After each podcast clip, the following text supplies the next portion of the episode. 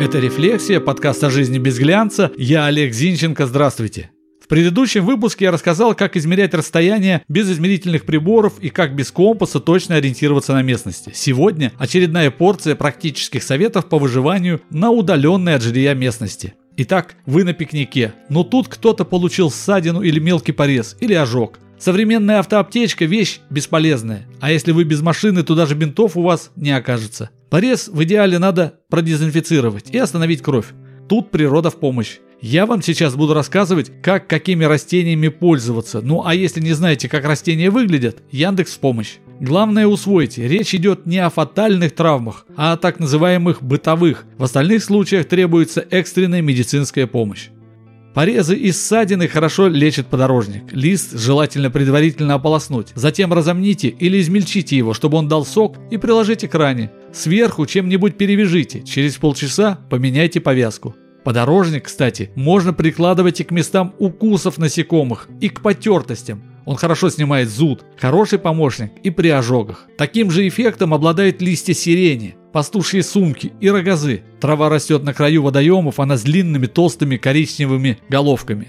Желательно использовать молодые листья. Нет йода или перекиси водорода, прекрасно дезинфицирует раны болотный мох сфагнум. Тщательно отожмите влагу и приложите к ране, перевяжите. Кстати, в пеших походах, если вдруг сбили ноги, натерли мозоли, можно мох закинуть в обувь. Или на привале просто вставьте ступни в болотную кочку. Очень хорошо помогает. В деревнях в былые времена не случайно между бревнами в качестве утеплителя клали мох. Он не давал завестись всякой заразе. Ладно, с травмами все. А вот представьте, приехали на природу и хлоп, выясняется, что средства от комаров забыли дома. Ну, пока день можно и перетерпеть, а вечером твари из всех щелей повылезают, тут уж не времяпрепровождения будет. Что делать? Выход есть. Возьмите ту одежду, что планируете надеть вечером, и положите аккуратно на муравейник. Мураши, конечно, разозлятся и всю одежду своей кислотой закидают. К вечеру остается одежду достать, хорошенько отряхнуть, а то ведь муравьи кусаются не слабее комаров, надеть на себя, и на несколько часов вы от вредных комаров ограждены. А когда от реки придет утренний туман, то они вообще исчезнут. Ну и березовые дровишки в костре, если костер горит, тоже слегка отпугивает кровососов.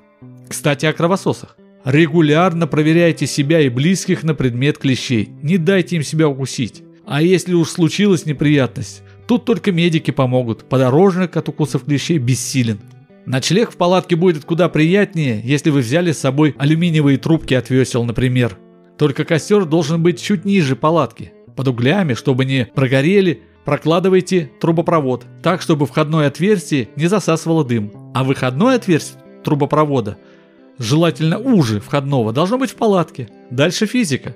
Воздух в трубе под костром нагревается. Теплый бежит вверх, в палатку. Его место заполняет холодный воздух снизу, за костром. Костер горит, в палатке тепло, безопасно и хорошо.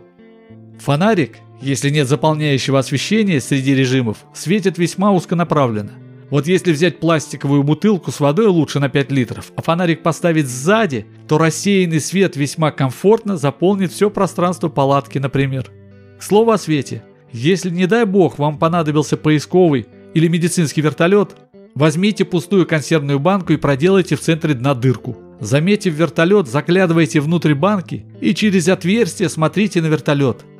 Пилот вас, конечно, не увидит, но он увидит блики, если нет других способов сигнализации. Ну а когда собираетесь домой, пожалуйста, соберите все, что может остаться от вашего посещения. Органику закопайте, синтетику довезите до мусорного бака. Особенно опасно оставлять полупустые пластиковые бутылки с водой. И вовсе не потому, что вы подумали. Не из-за вреда экологии. На солнце вода в бутылке выполняет роль линзы и вполне может сфокусированным лучом зажечь сухую траву. Бутылкой, кстати, можно разжечь костер, если спички погулять с кем-то ушли. Но это в солнечный день, конечно. И на пасашок. Все знают, как вкусна уха на берегу реки. Она будет вдвойне вкуснее, если в нее не только рюмочку водки плеснуть, но и головешку небольшую в ухе загасить. Любую, кроме хвойной или березовой. Только загасить, оставлять в ухе не надо.